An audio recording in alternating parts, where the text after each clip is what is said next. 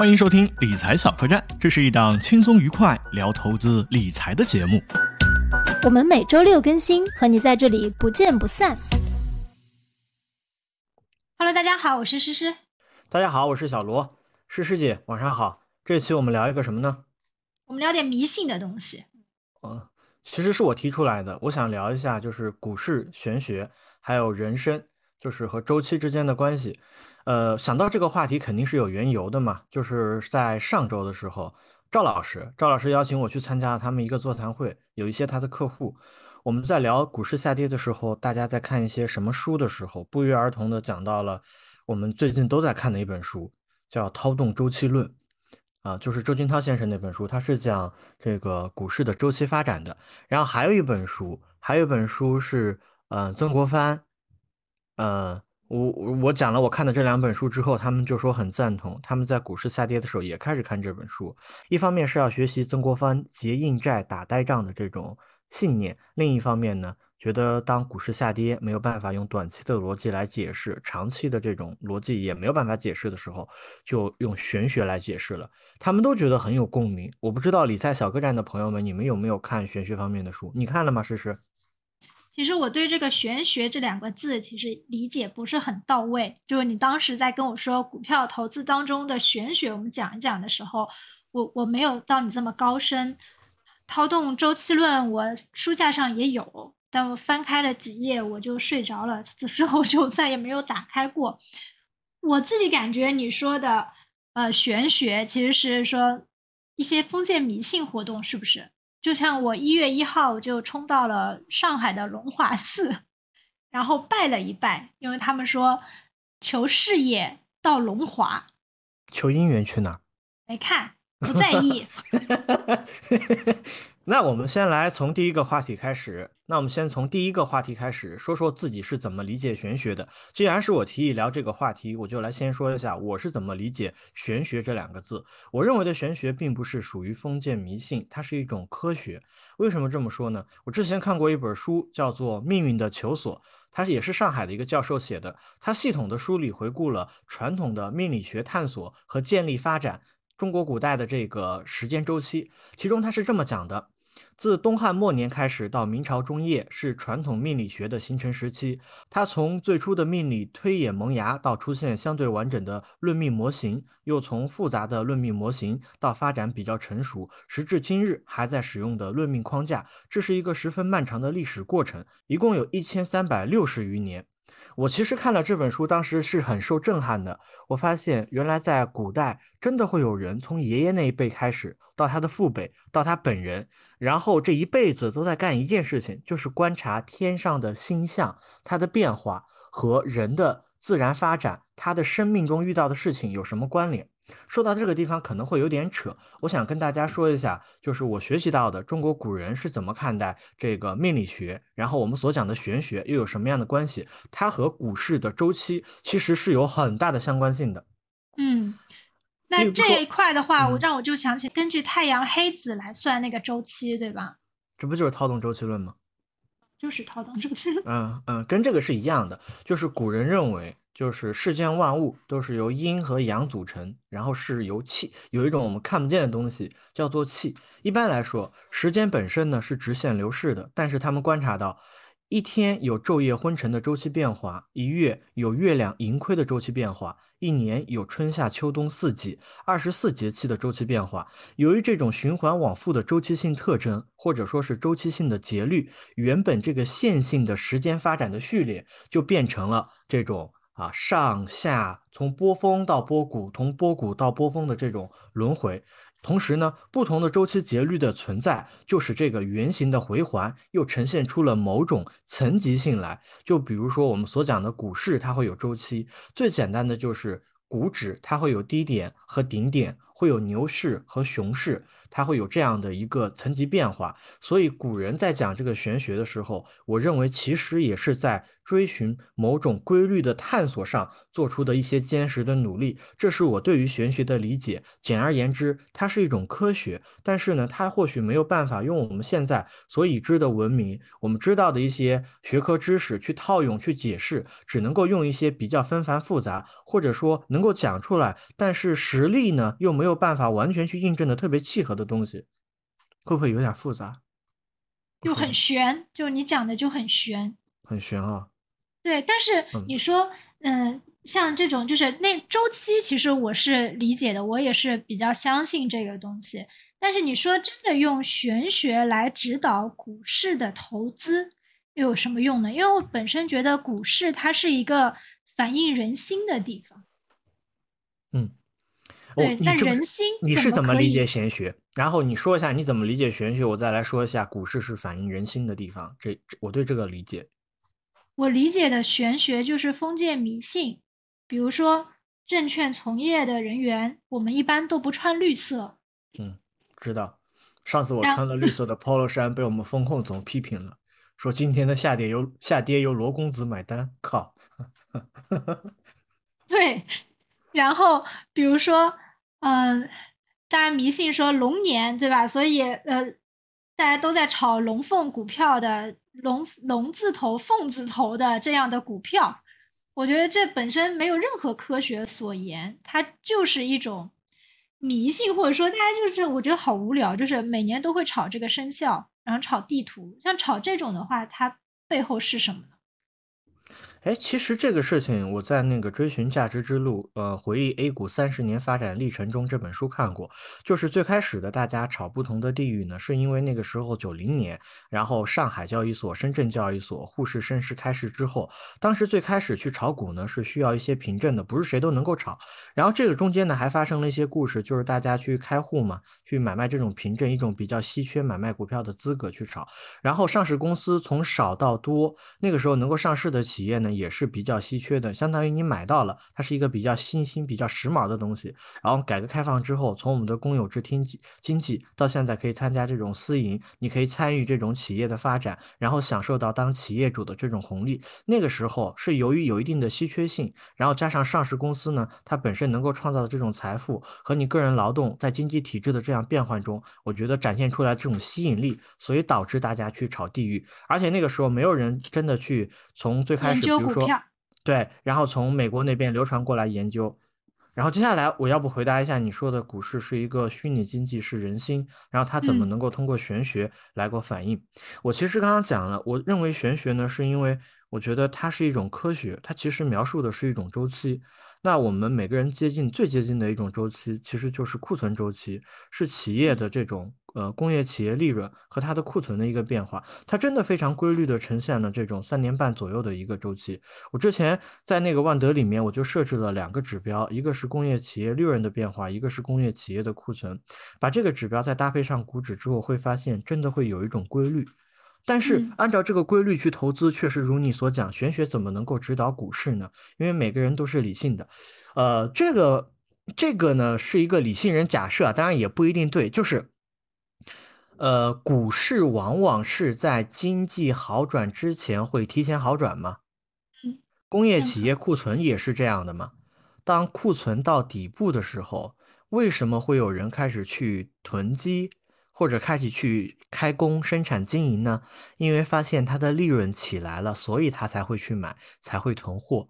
所以每个人，我们都是存在这种周期之中，然后呢又相对的理性，为自己个人的利益谋求发展，因此就有了这种波谷到波峰。就是有个很简单的事情，我今天晚上去理发，我跟理发店的大妈还在聊天，我说经济什么时候能够好转？大妈给我说。他说可能要很久，大妈年纪比较大了嘛，经历过好多次这种经济周期。他说我原本以为这个放开了之后，我们的生意会好起来。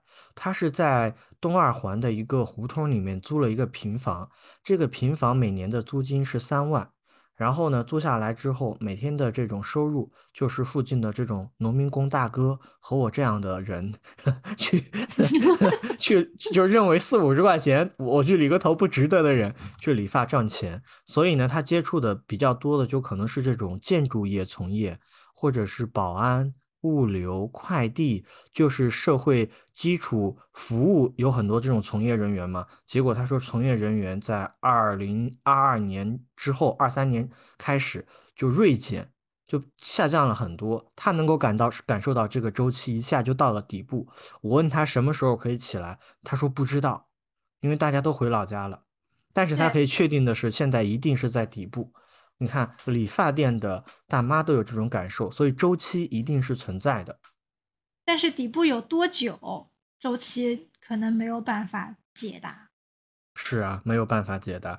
如果说按照去年有很多人讲的，说沪深三百从来没有连续连续三年，对，这个东西也破了。你看，有很多规律和周期，我发现他们存在的理由就是被打破的。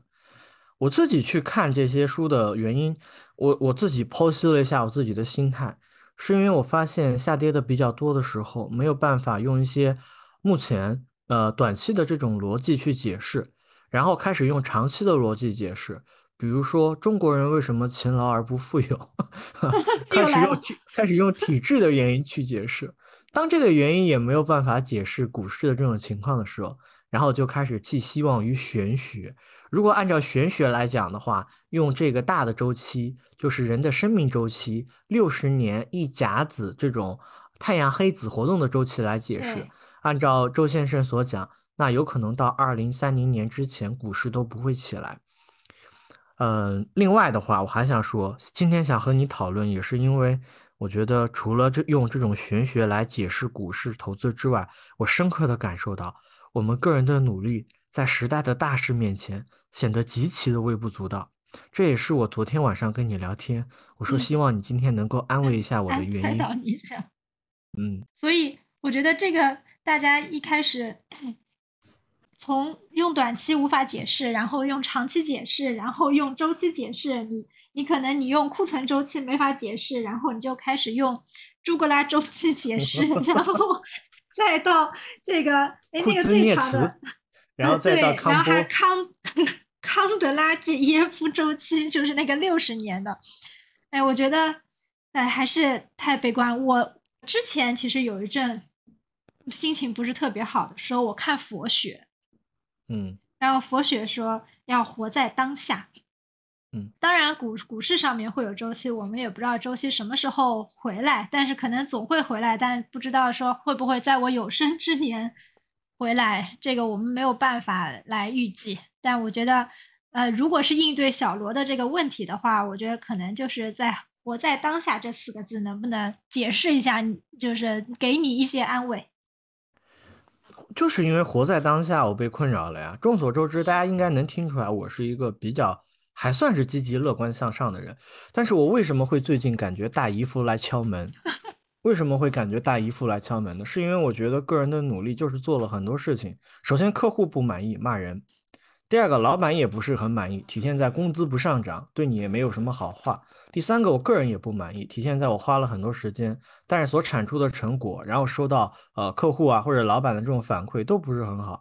我就觉得我的努力在这种行业下行的这种趋势之中没有任何的好转，所以我去看了一些激励自己的书，结硬债。打呆仗，坚守当下，坚持就是胜利。然后去看玄学的书，告诉我，人一出生如果没有到一个非常富有的家庭，那与生俱来的财富是没有的。第二，第二个一过性的机会，在行业发展的时候，出生就遇到，然后呢就赚了一些钱。如果你错失了一过性的机会，那也是没有的。第三步，你就只能够靠自己的努力去做。但是如果在整个时代都不是很好的情况下，那就很悲观了呀。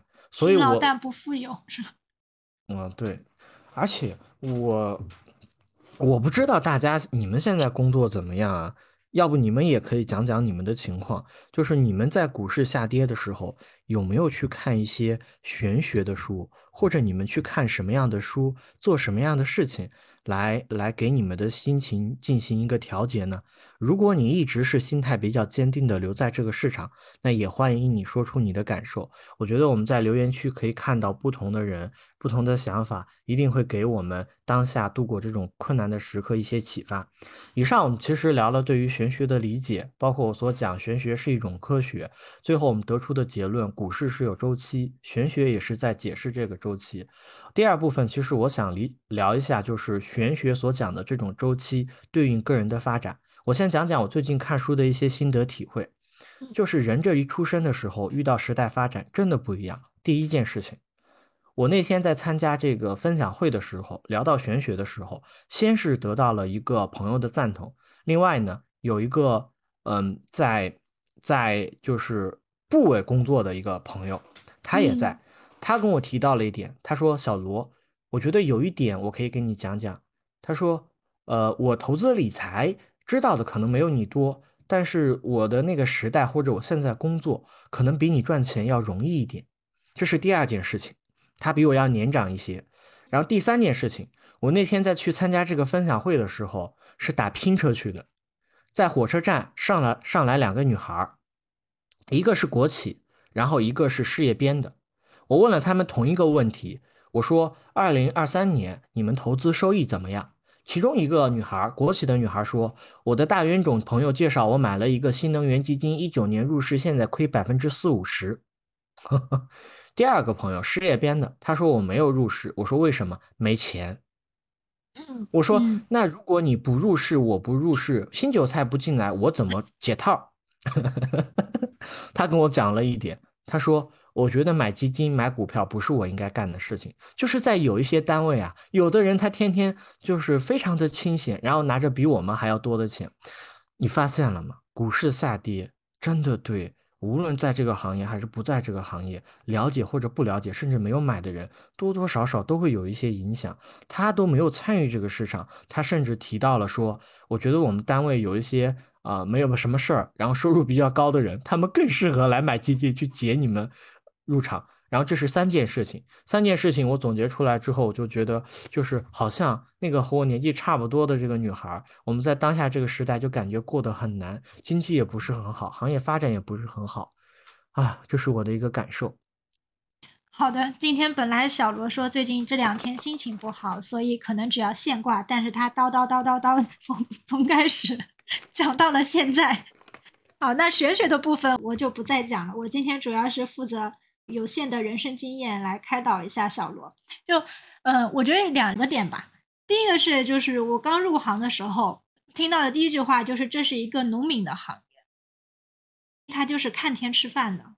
所以你如果天不好，收成就不好，和你的努力确实没有太大关系。就是，但是我觉得可能每一个行业都是这个样子，只是说我们的行业它受的影响会。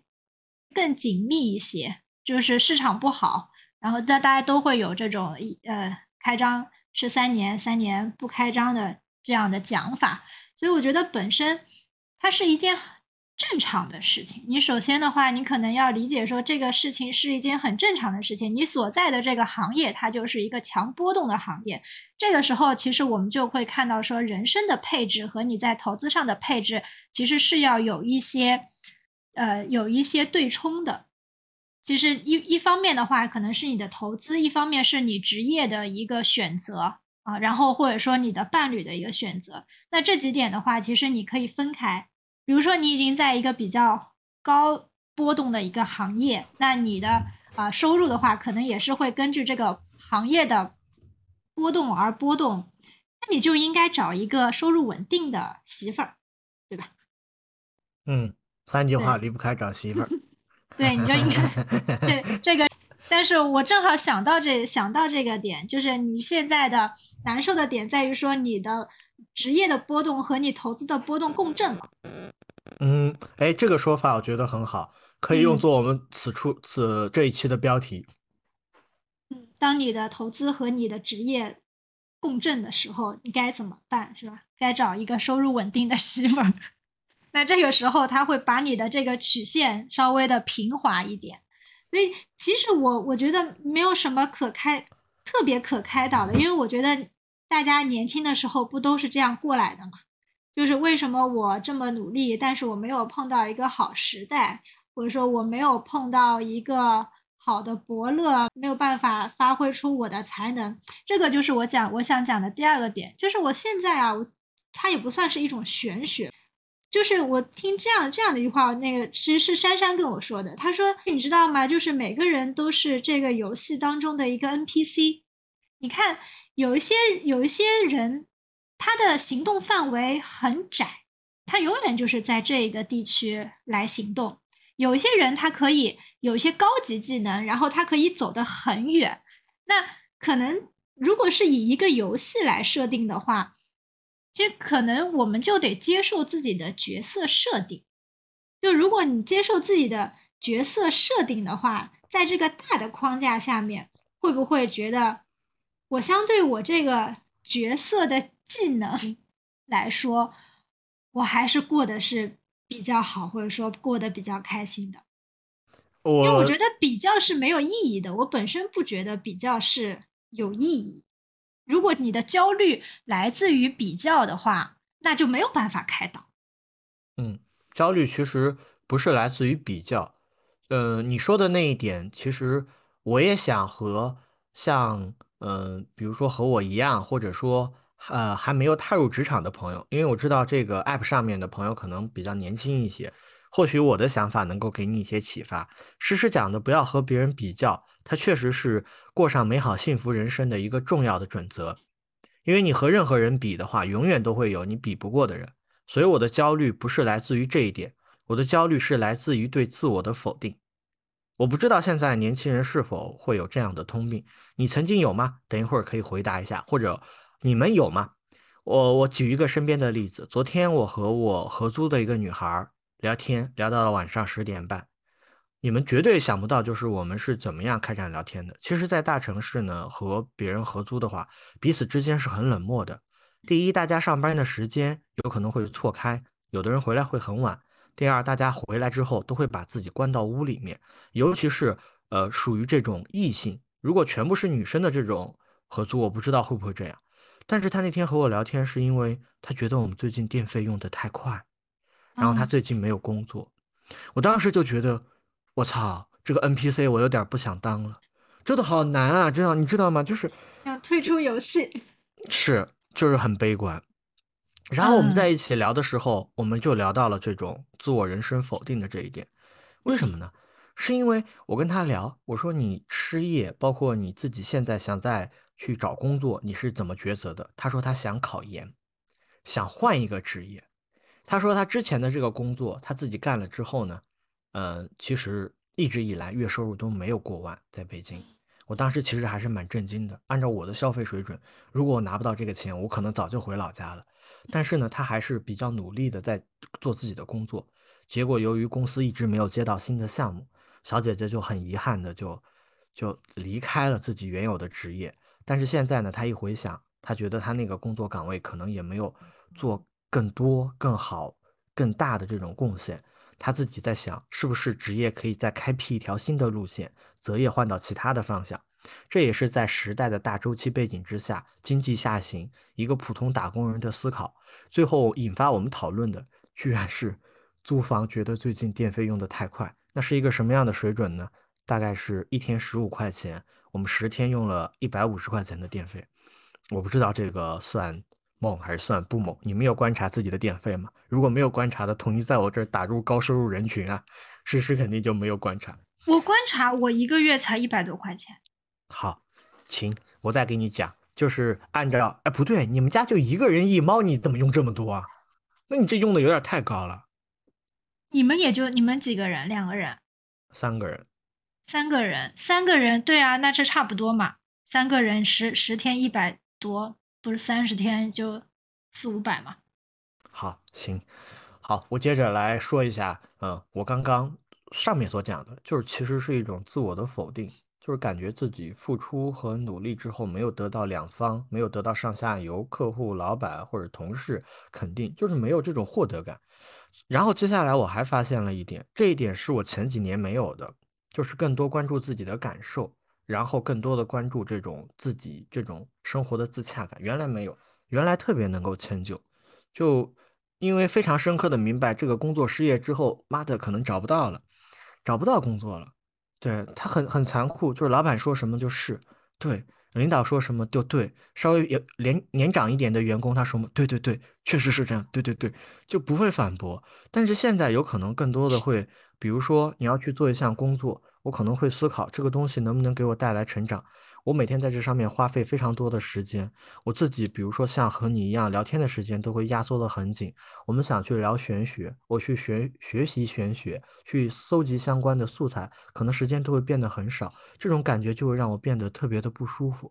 但是之前如果让我去做，我可能会，我可能会就是就是非常顺畅的接受。尤其是你告诉我还有点钱的时候，我现在会把这件事情 当成是一个生产线。流水工的工作，当然，我们作为这种怎么说呢？雇佣方一定要有基本的职业道德，就是把事情做好。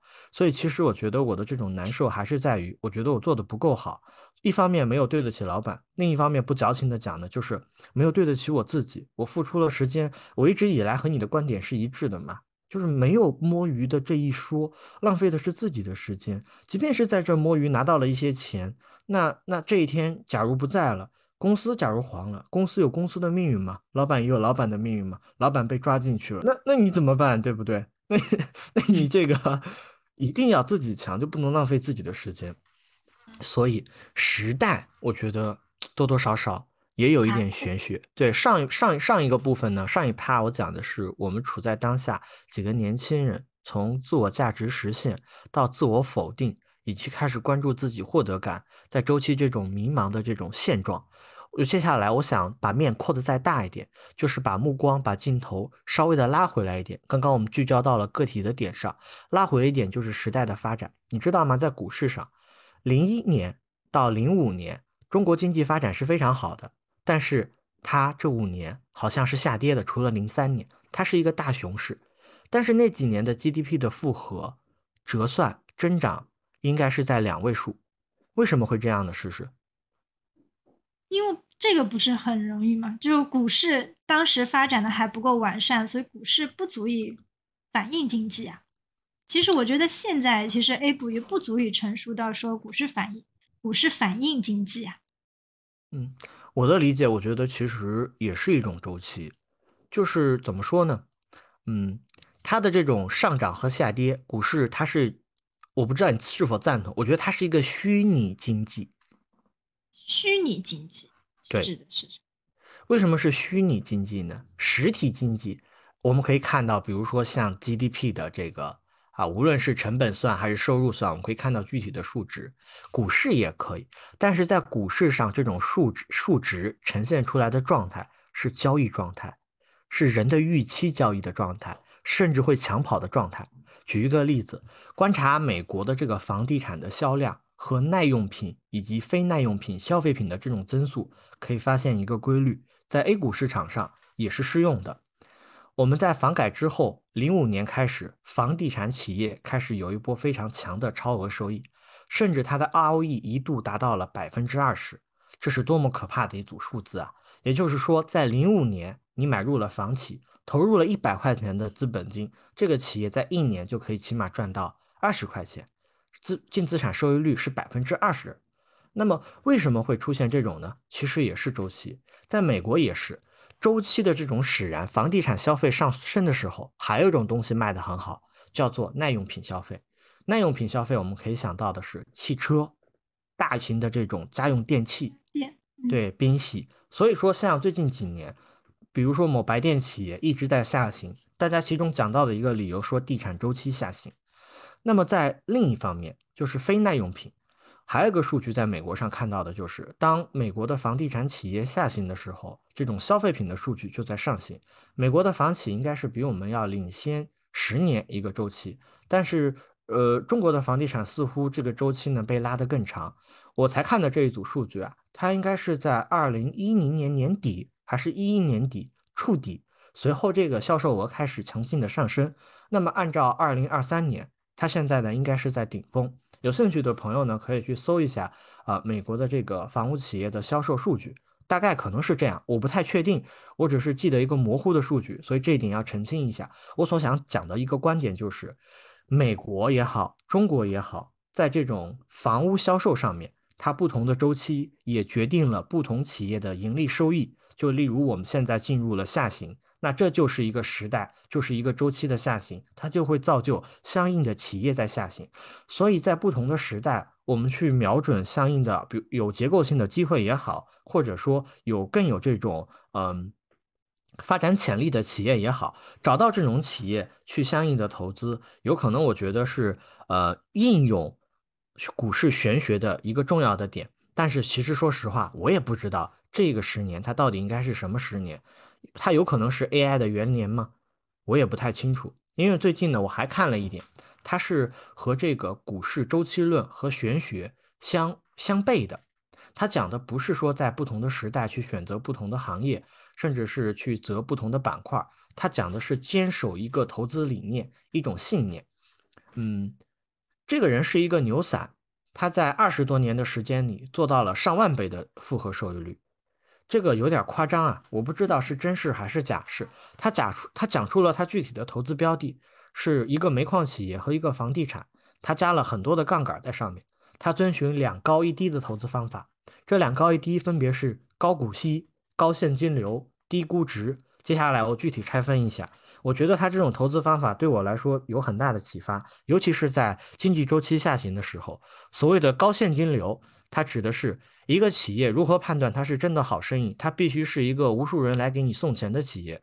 那么你去分析它所谓的竞争优势，去看它商品的销售，这些呢都是表象，都是要探寻一个最终的结果，就是强劲的资产负债表，资产和负债。盈利，那么如果它有稳定的高的现金流，那说明它是真的把钱赚到了装到了兜里，有自由现金流，所以这个叫高现现金流。第二个叫高股息，高股息呢，第一是抵御周期波动，你通过玄学也无法分辨，通过周期也无法辨别，甚至你也没有办法改变自己出生的时代、入市的时点。那你选择高股息的企业，尤其在熊市的时候，它会给你非常好的这种价值。但是我想再补充一点啊，高股息它是一个表征。就是说，美股的分红和美股价格的比较，如果价格足够低，股息也足够高，所以在这一点上，我们可以再去看一下高分红企业。所谓的高分红企业，是指一个企业一年如果说能赚一块钱，那他愿意分七块钱，还是分七毛钱，还是分三毛钱？分七块钱有点夸张了，嘴瓢了，啊嘴瓢了。如果他愿意分得更多，那么在某一方面来说，无论是大股东照顾小股东，还是说，呃，他有更好的这种股呃管理的机制。当然，它也有缺点啊，缺点就是它可能没有更好的生意去投，呃，去继续发展，发展第二曲线。但是第一点呢，就是这种怎么说呢？高现金流已经给我们证明它原有的这种生意模式也不错，其实不发展也没什么。然后还有最后一点叫做低估值。低估值其实很简单，就是你买入了之后，即便是在股市在熊市里面被很多人嘲笑，你这就是一个收息股；到了牛市你也涨不过别人，被很多人嘲笑，你这就是一个收息股。因为第一，你有高股息的保证，你可以收获到相比于无风险收益率要更高的股票，所以说它可以弥补你所谓的时间上的损失。你持有了好几年，你有这个收益也算不错。第二点，有很多企业呢。在这种熊市在底部的时候，或者两三年，它都处于行业的低谷期。但是拿到三到四年之后，行业一旦迎来拐点，它就会，你就会发现一件事情，就是于今于无声处听惊雷，马上有可能会估值修复赚到很多的钱。所以这一点呢，其实是我最近学习关于如何应对这种股市的周期，即便是用玄学也无法解释这种上涨下跌，甚至没有办法控制自己入市的时间点，一个非常好的策略，分享给大家。嗯我觉得本身，我觉得高股息是一个比较适合现在时代背景下面的一个策略。然后我们其实，在呃很多沟通的时候，大家如果是偏稳健一些的话，其实就觉得是说，哎，我就投高股息就好了。我觉得在在不管是玄学也好，周期也好，我觉得不同的周期，呃，它所反映呈现出来的一些规律，确实是可以值得借鉴的。我觉得这个是，我觉得是说，你说玄学也好，周期也好。里面相对相对于我们是比较有用的一个部分，那其实确实是在呃经济比较往下的时候，那大家可能会更偏向投资一些类固定收益的东西。那其实高股息其实就是股市里面其实类固定收益的东西，这点我其实是特别赞同小罗的。那那其实刚才小罗一直讲了好久啊，就是我其实一直在想回应小罗之前的那个困扰。就是小罗讲的是说我自己呃否定自己，我觉得否定自己是嗯非常难受的，尤其是我觉得像我们这样还算上进的啊，就上了班之后还会自己录个播客，每周还会坚持更新这就是愿意和你做朋友的一点。我觉得你真的就有一些我们真的聊的还很投机，就有很多想法还是比较相似的。对，所以像我们这样的话，就是否定自己其实是最难以接受的。但是我有一阵我就觉得说，其实如果是说对于别人来说的话，就是你不用太在意别人的眼光。然后呢，其实如果你自己都否定自己的话呢，我觉得你后面所有的动作都是会变形的啊。因为我觉得人，呃，怎么说呢？就像我们这样，我觉得相对来说，你可能。如果我们没有绝对的优势的话，你可能就是要比较一个相对的优势。我觉得那那那句话怎么说的？他说：“呃，世界上面除了你父母希望你好，其他人都不希望你好。就我的贫穷固然可怕，但别人富裕更令我焦虑。我觉得人人人人性本来就是一个特别残酷的，或者说人本来相对来说就是特别自私的一类群体。”那我觉得每个人都是需要为自己的利益而活的，这个就其实到了你第二个困扰，就是我之前都是老好人，你知道吗？就是我希望我满足所有人的需求，然后呢，我对所有人都是相对来说比较和颜悦色，然后能够呃牺牲自己的很多的时间来呃为别人做很多事情。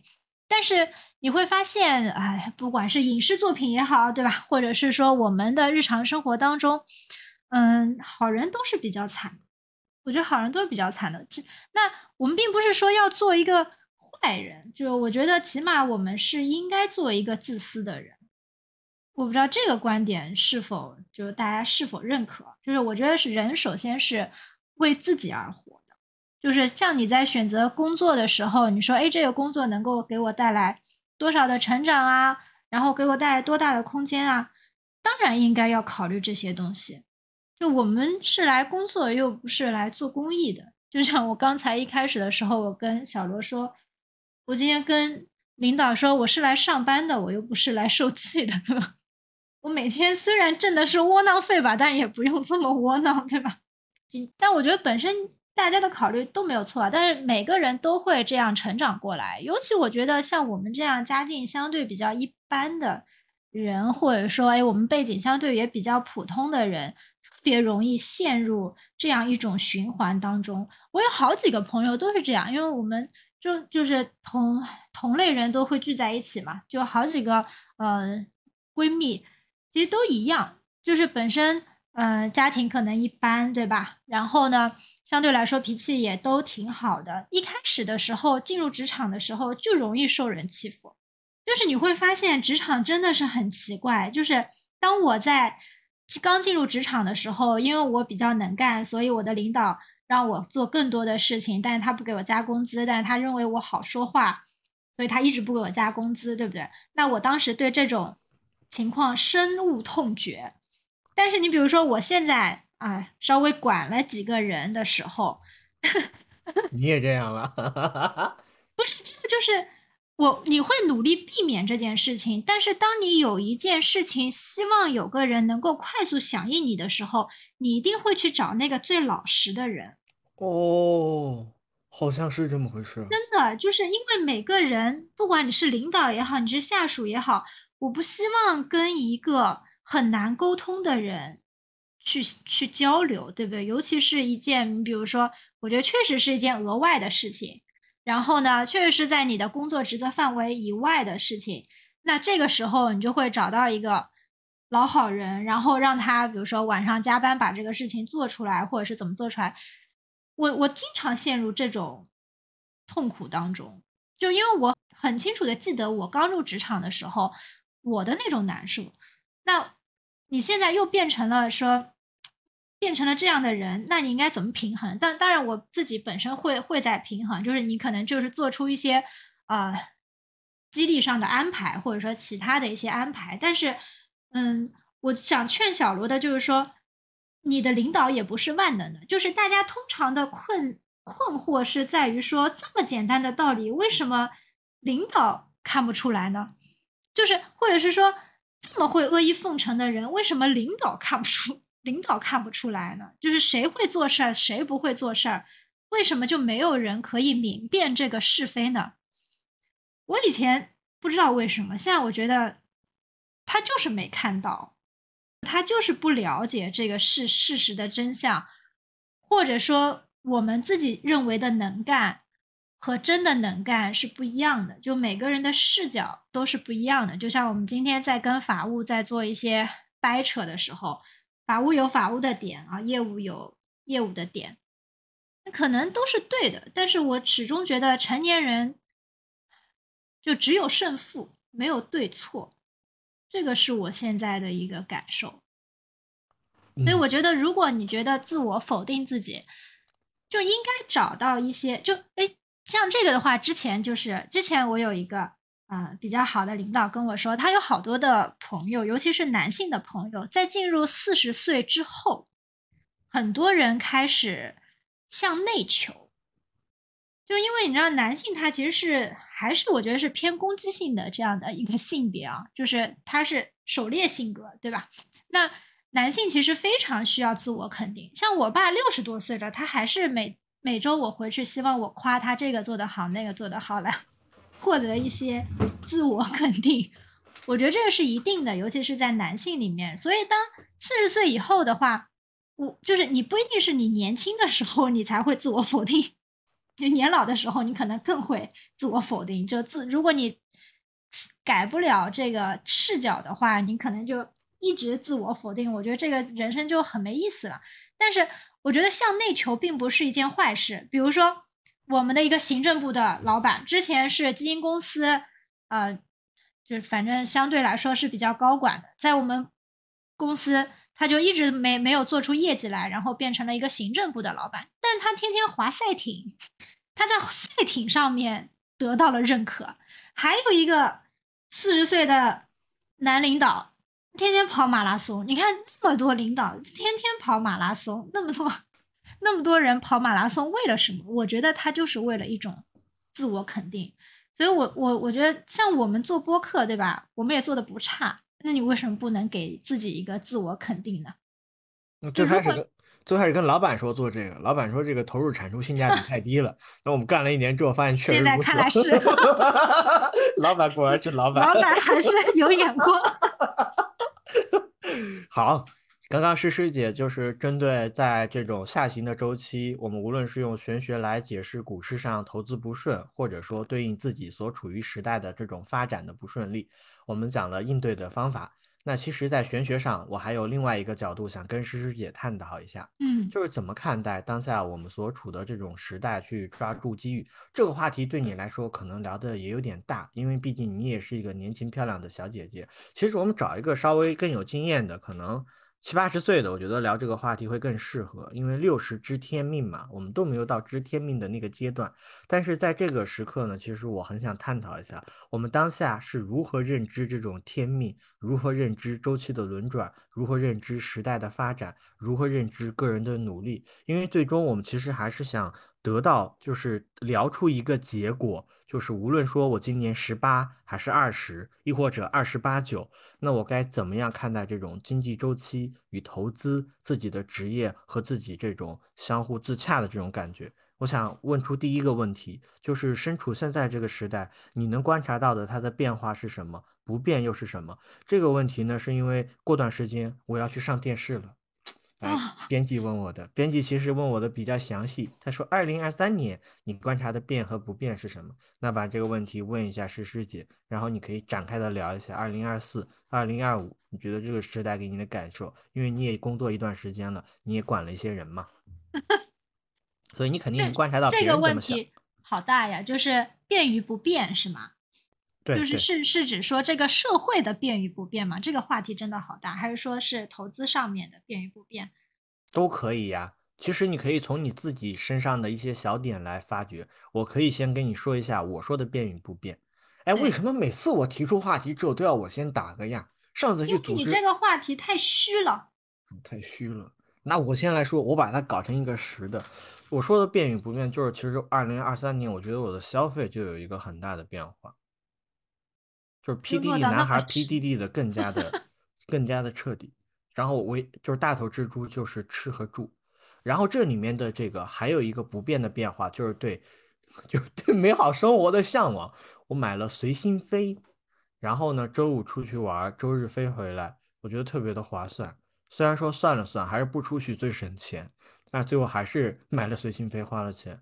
所以我要总结二零二三年的话，我觉得其实在一个不太好的这种经济下行之中，我还是舍得花钱的。我是舍得花的，只不过是看这个花钱能给我带来一个什么样的体验和感受。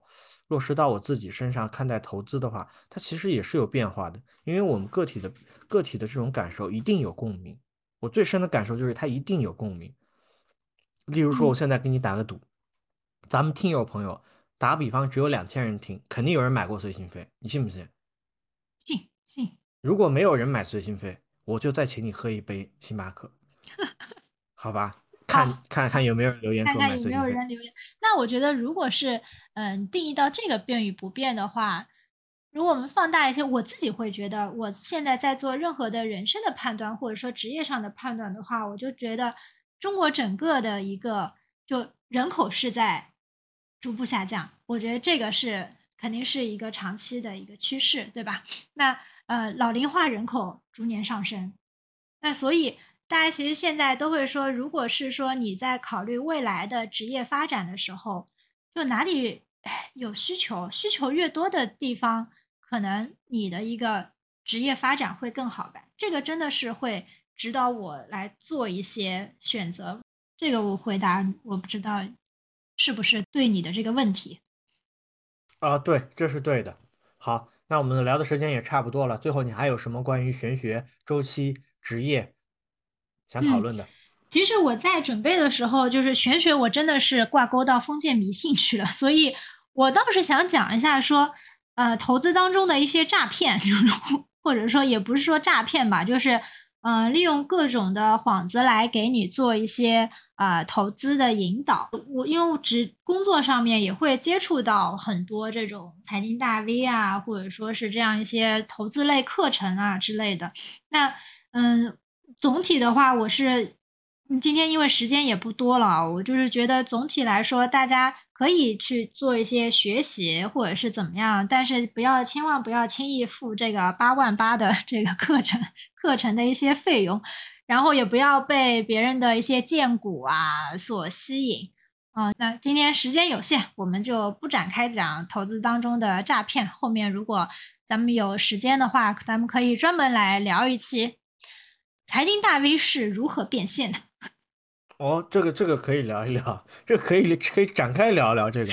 好，那最后我总结一下，其实今天我想要表达的一个核心观点，其实这一期话题呢，是由我和这个线下的一些朋友聊天的时候，发现有大家都有共鸣，就是当短期的逻辑和长期的逻辑不能解释股市的时候，我们去找寻过去的一些啊官场上的这些名人，他们这种坚持的信念，还有找寻这种玄学这种对规律的探寻，来对我们自己心里面来。做一个按摩，但是发现玄学呢也不一不一定能够解决问题，因为玄学所刻画的周期在某一个程度上，它也不能够精确到年月日，它甚至呢连一个这个大概的区间可能都会三五年这样刻画。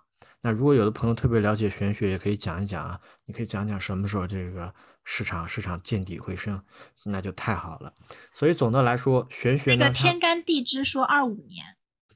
那那本书不是每年都换吗？你没看吗？它每年里面的字儿都变了，那是有意在 P.S。嗯，不要相信。